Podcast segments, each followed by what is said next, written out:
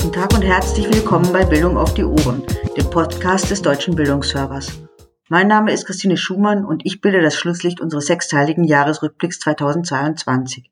Ich werde gleich auf unsere Themen im Bildungsserver-Blog zurückschauen und, wie kann es als Social-Media-Frau auch anders sein, noch eine kurze Schleife zu Twitter, Mastodon und wieder zurückdrehen. Aber jetzt erstmal zum Bildungsserver-Blog und den drei Themen, denen wir uns 2022 gewidmet haben. Mit einer Reihe Interviews und Podcasts zum Thema Schule der Zukunft haben wir das Projekt Enorm Lernen von Übermorgen begleitet. Ein Projekt, an dem wir am DIP-Leibniz-Institut für Bildungsforschung und Bildungsinformation seit Februar 22 im Rahmen des Wissenschaftsjahrs nachgefragt gearbeitet haben. Die Ergebnisse das Online-Spiel New School Tools, bei dem die Spielerinnen mit Avataren ein Labyrinth durchqueren und Puzzleaufgaben absolvieren müssen das Graphic Recording eines Hackathons und drei Podcasts, in denen Schülerinnen und Schüler mit Wissenschaftlerinnen und Wissenschaftlern des DIP über das Lernen von morgen reden. Alle Projektergebnisse sind auf der Webseite lernvonmorgen.de zu finden. Die drei Podcast-Folgen übrigens auch noch im Bildungsserver-Blog in der Rubrik Future Schools unter Podcasts natürlich. Nachhaltigkeit im Unterricht von morgen ist eines der Themen der drei Podcast-Folgen von Future School. Und auch wir haben das Thema Bildung für nachhaltige Entwicklung 2022 in einer gleichnamigen Podcast-Reihe aufgegriffen. Es ist ja auch hochaktuell und dringend. Das zeigen nicht zuletzt die Aktionen der letzten Generation. Um zu erfahren, wie es in den verschiedenen Bildungsbereichen um die BNE, wie Bildung für nachhaltige Entwicklung auch kurz genannt wird, bestellt ist, sprechen wir in unserer Podcast-Reihe mit Fachleuten aus den jeweiligen Bildungsbereichen. Bisher sind zwei Folgen erschienen. Ein einführendes Gespräch mit Gerhard de Hahn von der Freien Universität Berlin und eine Folge zum Thema Berufsbildung für nachhaltige Entwicklung. Zu BNE in der Elementarbildung, in der Schule und der Hochschule sind die Folgen schon so gut wie fertig und für Anfang 2023 fest eingeplant.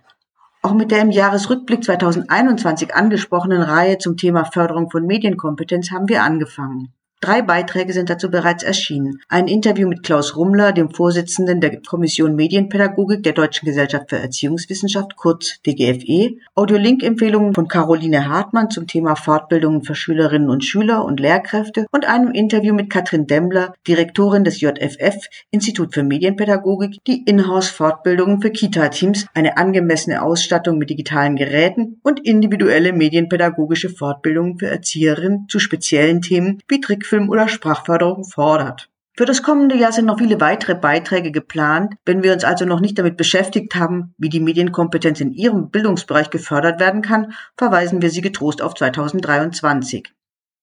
Und jetzt Social Media. Alle wissen oder ahnen es zumindest, was 2022 besonders bedeutsam war. Nein, nicht, dass der deutsche Bildungsserver jetzt auch auf Instagram zu finden ist. Das ganz nebenbei auch. Aber es geht um den Verkauf von Twitter an Elon Musk und das Beben, das er auf dieser Social-Media-Plattform ausgelöst hat. Über den blauen Haken für verifizierte Accounts will ich hier gar nicht sprechen. Den haben wir für den DBS 2.0 Account trotz mehrmaliger Anläufe nämlich nie erhalten. Aber über den Umzug 2022 nach Mastodon gibt's doch einiges zu sagen. Zwar reicht Mastodon an Komfort und Anmutung ehrlicherweise nicht an Twitter heran, aber es befreit einen doch von der Social-Media-spezifischen Sucht nach dem höher, schneller, weiter wie bei Twitter, wo man doch immer auf mehr Reichweite und höhere Followerzahlen schielt. Es ist auch dialogischer und persönlicher als Twitter, auch für Accounts von Portalen wie dem Deutschen Bildungsserver, der ja vor allem Informationen über Bildung unter die Leute bringen möchte.